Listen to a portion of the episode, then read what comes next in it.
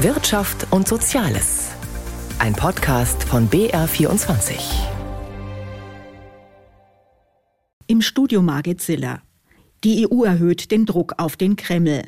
Die Immobilienbranche hofft auf bessere Zeiten. Das Handwerk hat viele Baustellen und die Münchner Allianz verbucht erneut einen Rekordgewinn. Das alles und noch mehr in der folgenden knappen halben Stunde. Man hätte darauf wetten können, dass die Opposition sich diese Chance nicht entgehen lässt. Am Donnerstag präsentierte die Bundesregierung den Jahreswirtschaftsbericht und die Union sparte nicht mit Kritik angesichts der düsteren Aussichten. Umgekehrt hatten viele Verbände und Kammern aber kein Verständnis dafür, dass die Union das sogenannte Wachstumschancengesetz im Vermittlungsausschuss blockiert hat.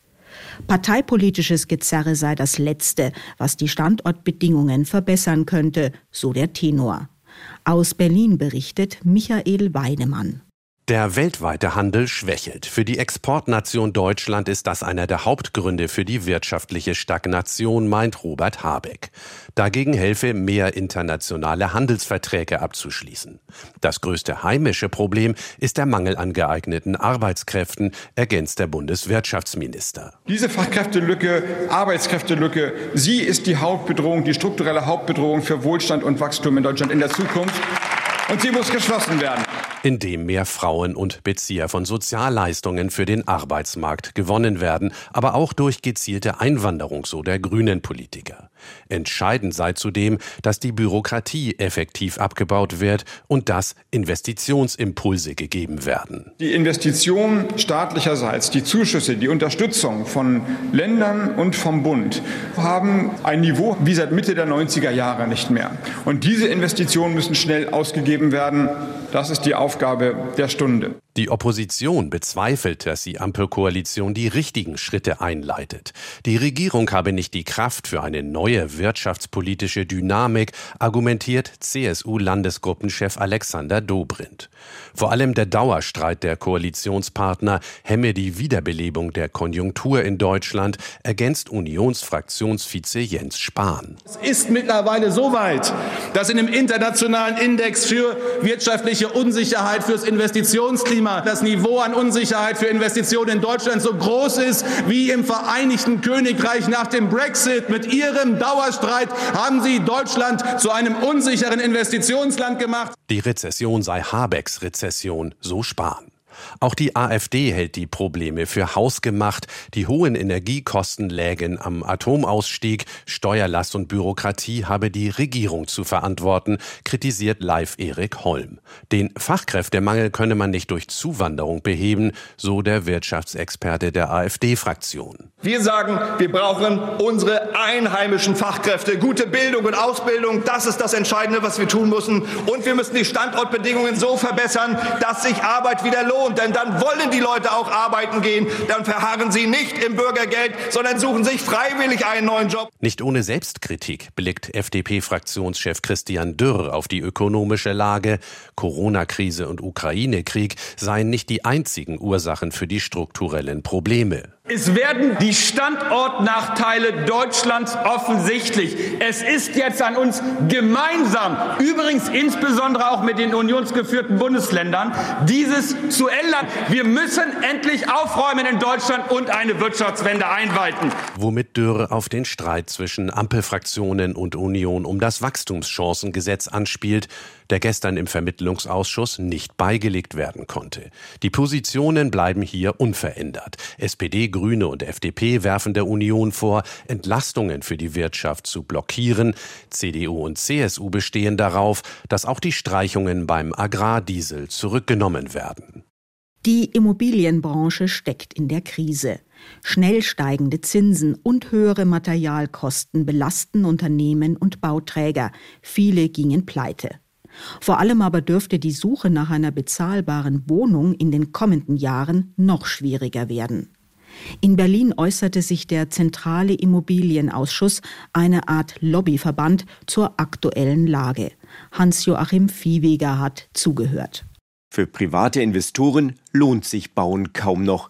Das ist die Hauptbotschaft von Andreas Mattner vom Immobilienverband ZIA. Verantwortlich dafür seien vor allem die hohen Zinsen und viele staatliche Auflagen. In großen Städten kämen auch noch teure Grundstücke dazu.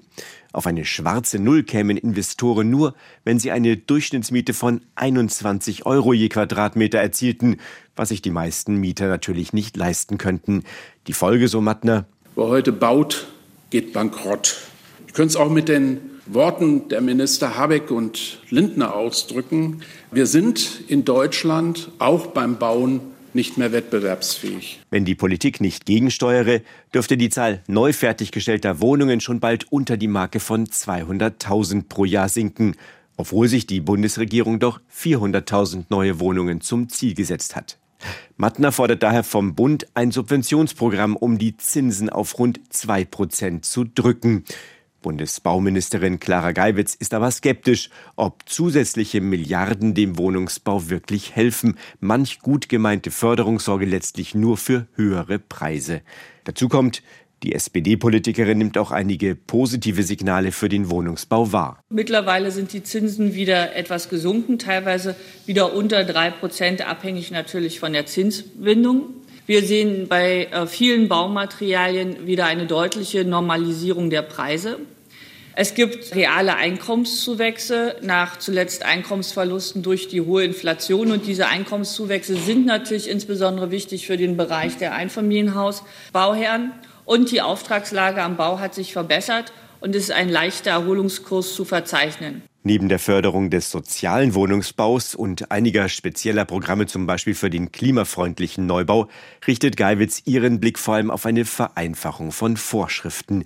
Hier müssten aber auch Länder und Kommunen mitziehen sagt die Bauministerin und wird darin vom Ökonomen Lars Feld unterstützt. Ich glaube, dass man hinsichtlich der Frage Regulierung und Planungsbeschleunigung mit den Ländern und Kommunen ein umfassenderes Programm der Digitalisierung vereinbaren muss. Also dass beim Bauvorhaben von Intel in Magdeburg ein riesiger Lastwagen mit über 200 äh, Aktenordnern vorfahren muss, um die Baugenehmigung zu bekommen, das entspricht meines Erachtens nicht einer modernen Volkswirtschaft. Außerdem sollten die Länder die Grunderwerbsteuer auf das frühere Niveau von dreieinhalb Prozent senken oder diese für eine Zeit ganz aussetzen, um den Erwerb von Immobilien zu erleichtern.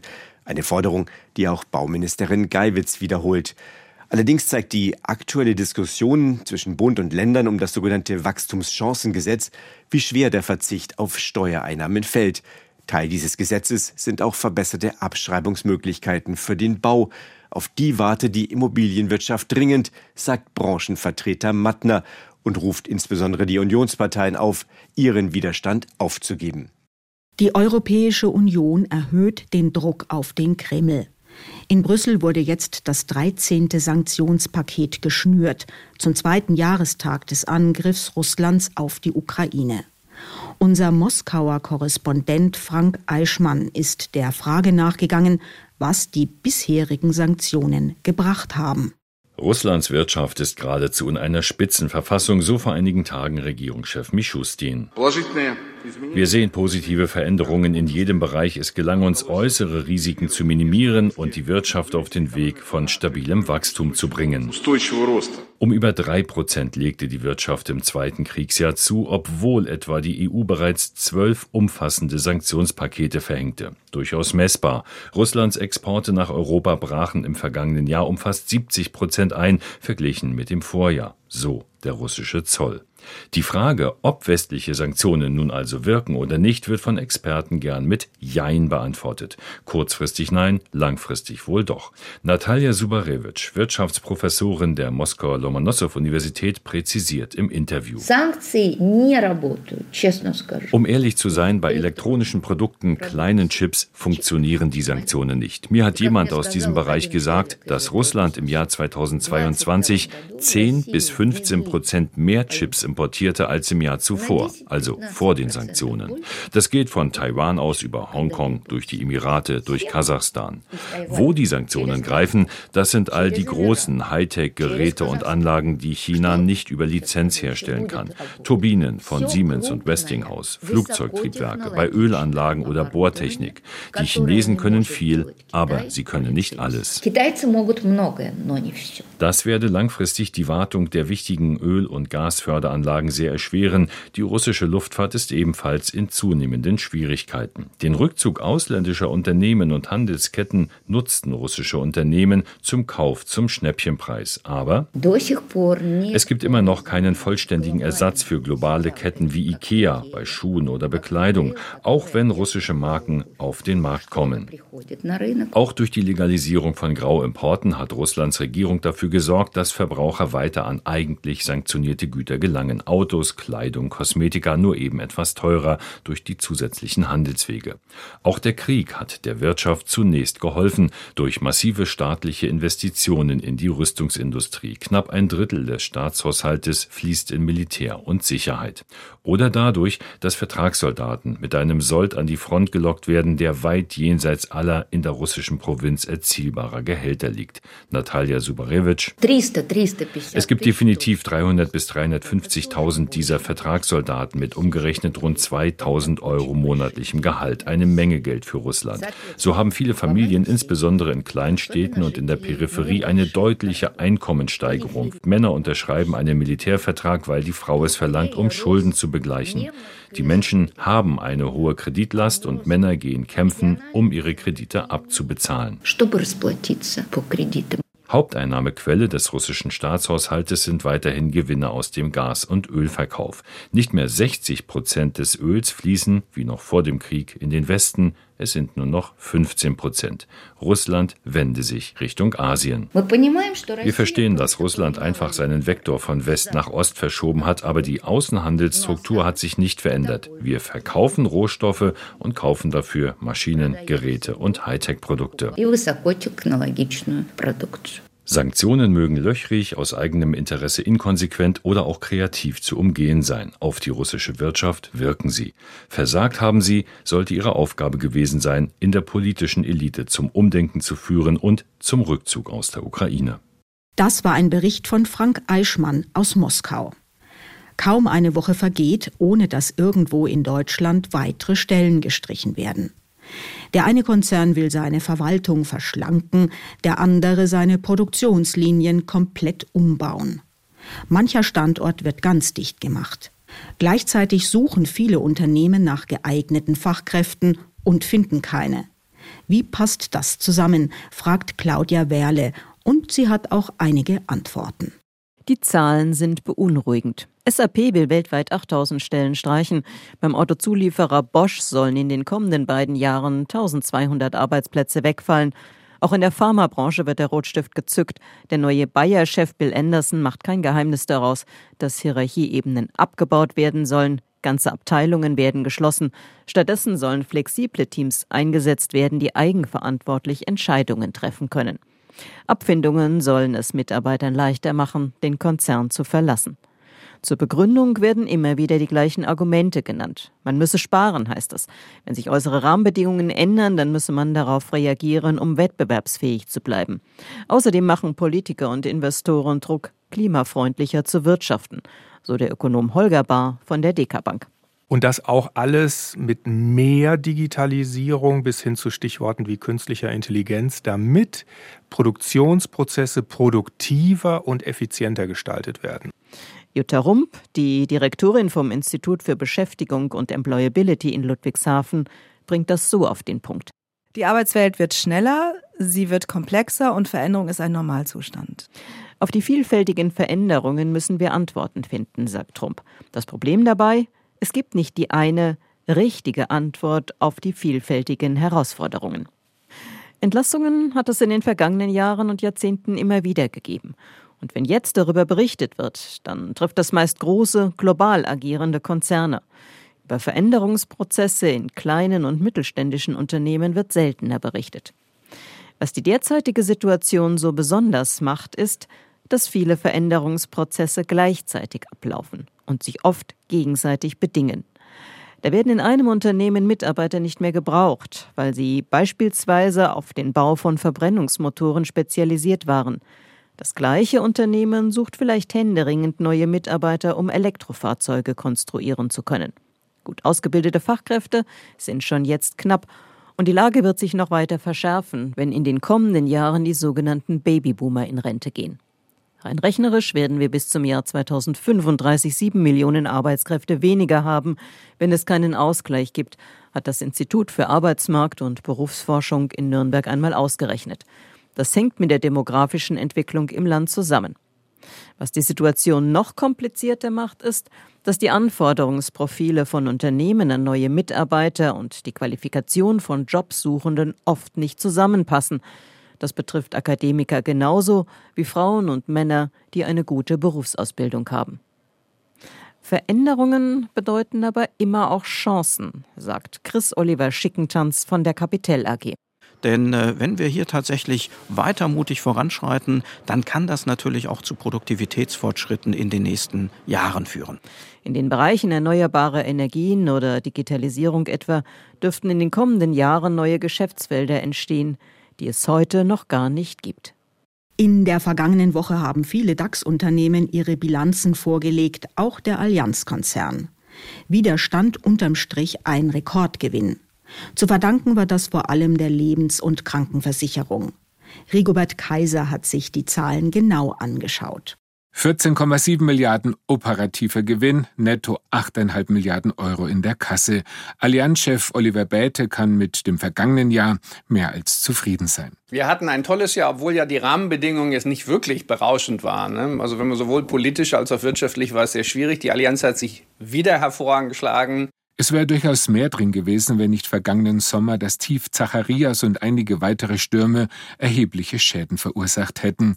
In Slowenien, Kroatien und Österreich standen ganze Regionen unter Wasser. In Südbayern gab es einen verheerenden Hagelsturm, der Dächer abdeckte und Autos total zerbeulte. Die Schäden an Immobilien und Fahrzeugen summierten sich auf 1,3 Milliarden Euro, viermal so viel wie im Jahr zuvor. Die Folge, die Kunden müssen steigende Prämien bezahlen und nicht nur wegen der Schäden, sondern auch wegen der hohen Inflation. Vor allem bei den explodierenden Kosten in Autowerkstätten nimmt Bäte kein Blatt vor den Mund. Zum Teil verlangen die Automobilhersteller und die Reparaturwerkstätten jetzt 300 Euro pro Stunde für die Reparatur eines Elektroautos. Das ist unvorstellbar.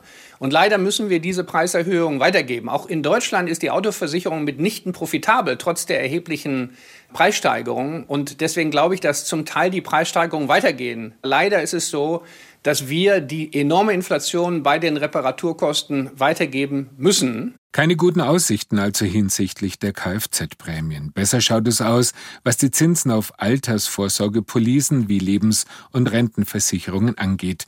Dank der Zinswende durch die EZB hat die Allianz ihre Gesamtverzinsung das zweite Jahr in Folge angehoben auf 3,8 Prozent. Oliver Bäte spricht aber auch in politischen Fragen regelmäßig Klartext. Er begrüßt die großen Demonstrationen gegen rechts, glaubt aber, dass eine zentrale Frage von den demokratischen Parteien zu wenig diskutiert wird, nämlich warum sie von den Menschen weniger gewählt werden. Meine Interpretation ist, dass die Menschen, die jeden Tag arbeiten, die jeden Tag mit der Bahn fahren müssen und die nicht fährt, die jeden Tag Infrastruktur nutzen müssen, die nicht funktioniert, die jeden Tag ihre Kinder in die Schule bringen, die nicht funktioniert, die sind einfach sauer. Und ich glaube, die wirkliche Frage ist nicht nur darüber nachzudenken, was machen wir mit, dem, mit den rechtsradikalen oder linksradikalen Parteien, sondern wie kriegen wir die Menschen, die die Last in unserer Gesellschaft tragen, so entlastet, dass sie nicht mehr aus Wut irgendwie radikal wählen. Ich glaube, das ist die Frage, die man wirklich beantworten muss. So spricht kaum einer der Topmanager der 40 wichtigsten DAX-Konzerne. Bäde ist sich bewusst, dass er aneckt und kritisiert wird. Aktionärschützerin Daniela Bergdold von der DSW findet es gut, dass sich Bäde da schon seit Jahren traut. Ich finde diese direkte Art, die er hat, einfach erfrischend und er geht die Probleme an. Er macht kein X für ein U. Ich bin mit seiner Arbeit zufrieden. Die Allianz verwöhnt ihre Aktionäre traditionell mit einer hohen Dividende, die ebenfalls immer wieder in der Öffentlichkeit kritisch diskutiert wird. Für das vergangene Jahr wird sie von 11,40 Euro auf 13,80 Euro je Aktie angehoben. Ich mache jetzt mal da ein klares Statement. Sie wird verdient von der Allianz. Warum soll sie dann nicht ausgeschüttet werden? Zusätzlich wird zum wiederholten Male ein Aktienrückkaufprogramm mit einem Volumen von einer Milliarde Euro aufgelegt. Am kommenden Mittwoch wird der Bundeswirtschaftsminister die internationale Handwerksmesse in München eröffnen. Die IHM feiert heuer ihr 75-jähriges Jubiläum, aber die Stimmung in den Unternehmen ist schlecht. Einmal mehr hat die Branche längst überfällige Reformen angemahnt. Carsten Böhne berichtet. Baustellen gehören im Handwerk dazu. Doch die Anzahl an Baustellen, die man am Standort Deutschland sehe und an denen es nicht wirklich vorangehe, verunsichere die Unternehmer, sagt der Generalsekretär des Zentralverbandes des deutschen Handwerks Holger Schwannecke. Es sei Zeit, die Probleme anzugehen. Doch stattdessen würden die Betriebe mit Steuern, Abgaben und Vorschriften belastet. Das schrecke auch den Nachwuchs ab. In den kommenden fünf Jahren würden bundesweit 125.000 Betriebsübergaben anstehen. Und wenn man diejenigen befragt, die frisch ihren Meisterbrief gemacht haben, Damen und Herren, und äh, ein Großteil sagt, wir wollen uns nicht selbstständig machen und gefragt nach den Motiven dann die Antwort bekommt, sie haben Angst vor Formularen, dann ist das ein deutlicher Alarmruf in Richtung Politik. Neben dem Abbau von Bürokratie fordert Schwanecke auch steuerliche Entlastungen und dass die berufliche Bildung gestärkt wird, etwa durch eine bessere finanzielle Unterstützung der Bildungszentren die müssen auch dem Stand der Technik entsprechen. Dafür braucht es viele Investitionen. Die Halbwertzeit von technischen Innovationen ist ganz anders als noch vor 15, 20 Jahren. Das muss Politik erkennen und dabei muss sie Handwerk beispielsweise massiv unterstützen. Und hier ist noch viel Luft nach oben. Die Stimmung werde immer schlechter, meint der bayerische Handwerkspräsident Franz Xaver Peter Andal. Sorgen bereitet ihm der Fachkräftemangel in vielen Branchen. Um den einzudämmen, brauche man Maßnahmen, damit den Beschäftigten mehr Netto vom Brutto übrig bleibe. Sprich, mehr Anreize schaffen, dass sich Leistung wieder lohnt, dass ein Facharbeiter, der eben Überstunden machen könnte, diese auch im Betrieb ableistet, dass ihm mehr Geld einfach übrig bleibt und nicht der Großteil alles weg versteuert wird. Eine weitere Möglichkeit gegen den Fachkräftemangel wären mehr Azubis. Um Jugendliche für eine Ausbildung zu begeistern, können sie auf der internationalen Handwerksmesse auf der Aktionsfläche Young Generation Berufe ausprobieren. Etwa bei den Bäckern Quarkteigbrezen backen oder bei den Raumausstattern Handytaschen nähen. Insgesamt setzt die Messe dieses Jahr stark auf Nachhaltigkeit. So können sich die Besucher über Photovoltaikanlagen, Wärmepumpen und Dämmungen informieren. Die Sonderschau Exemplar, auf der man Handwerkern bei der Arbeit über die Schulter schauen kann, steht dieses Jahr unter dem Motto Naturstein, erklärt Veranstalter Dieter Dohr. Das geht vom Edelstein bis hin zum Naturstein. Und hier kann man sehen, wie die Juweliere oder die Steinmetze mit Stein umgehen. Und da sind ein paar überraschende Produkte auch zu sehen. Zum Beispiel aus Südtirol kommt jemand mit einer riesigen Küchenplattform aus Marmor. Die gibt es nur einmal auf dieser Welt und das wird dort zu sehen sein. Während die Handwerksmesse von Mittwoch bis zum kommenden Sonntag die Tore öffnet, findet gleich nebenan bis Freitag der Kongress Zukunft Handwerk für das Fachpublikum statt. Hier kommen dann zum Beispiel Unternehmer mit Handwerksinfluencern zusammen, die sich und ihren Beruf in den sozialen Medien präsentieren und lernen von ihnen, wie sich junge Leute für ein Gewerk begeistern lassen. Das war's für heute. Danke für Ihr Interesse, sagt Margit Siller.